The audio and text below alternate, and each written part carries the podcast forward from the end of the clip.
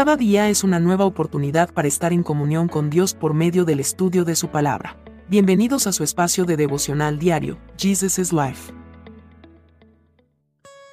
Dale de comer a tu fe la palabra del Señor. Bienvenidos para iniciar el estudio del Evangelio de Marcos, capítulo 1. No divulgue sus acciones milagrosas. Un hombre con lepra se acercó, se arrodilló ante Jesús y le suplicó que lo sanara. Si tú quieres, puedes sanarme y dejarme limpio, dijo. Movido a compasión, Jesús extendió la mano y lo tocó. Sí quiero, dijo. Queda sano. Al instante la lepra desapareció y el hombre quedó sano. Entonces Jesús lo despidió con una firme advertencia. No se lo cuentes a nadie. En cambio, preséntate ante el sacerdote y deja que te examine. Lleva contigo la ofrenda que exige la ley de Moisés a los que son sanados de lepra esto será un testimonio público de que has quedado limpio. El deseo de los hombres es alcanzar la popularidad, la fama y la admiración.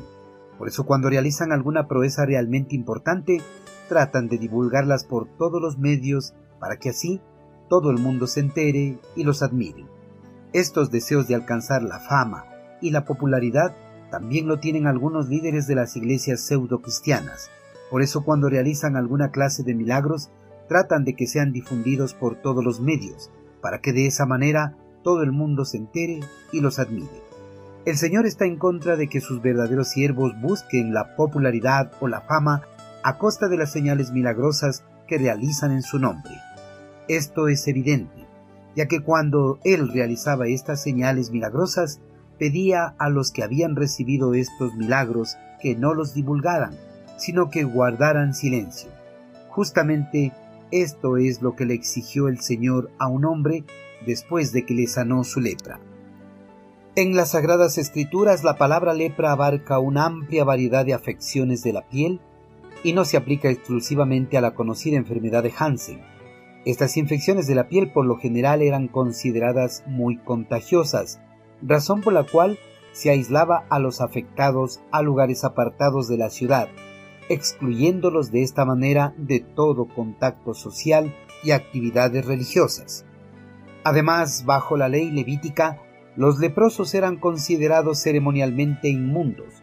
Por eso siempre que algún leproso estuviera en la proximidad a una persona sana, tenían que gritar impuro, impuro, para que así las personas sanas se apartaran rápidamente y no sean contagiadas. Si alguno de estos infectados resultaba sanado, se le exigía que se mostraran ante los sacerdotes para que ellos determinaran si estaban realmente sanos o no. En realidad, la actitud hacia la lepra en esos días era casi la misma que con el SIDA de hoy, una mezcla de temor y desprecio. En cierta ocasión, cuando Jesucristo recorría la región de Galilea predicando acerca del reino de Dios, un hombre leproso se le acercó y se postró delante de él pidiéndole que le sanara de su lepra.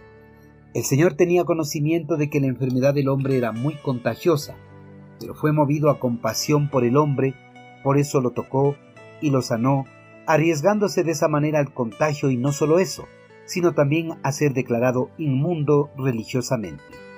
Pero al Señor no le importó nada de eso, pues su compasión por el hombre fue mucho más.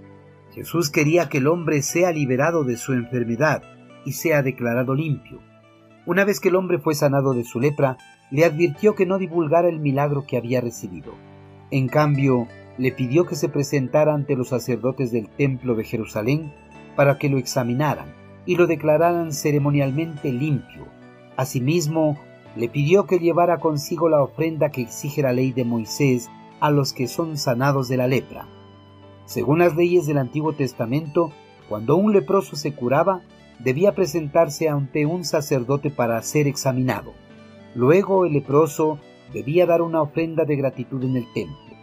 Jesús se ajustó a estas leyes al enviar al hombre al sacerdote, demostrando el total respeto que tenía por la ley de Dios.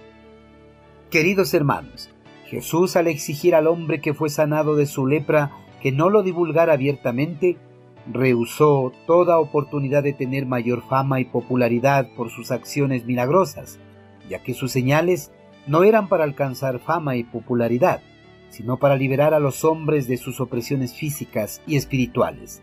tal como habían profetizado los profetas del Antiguo Testamento. Si Jesucristo no quiso que sus milagros en favor de los hombres sean publicados, ¿por qué ahora muchos líderes religiosos publican por todos los medios los aparentes milagros que hacen en favor de las personas? Esto seguramente se da porque ellos buscan la fama y la admiración de los hombres.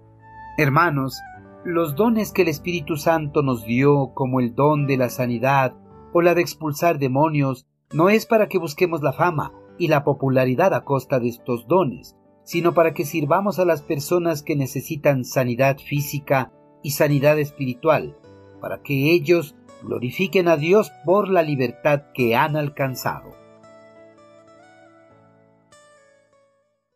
Envíenos sus sugerencias y comentarios a nuestro correo electrónico ministerio arroba Este programa es una producción de Jesus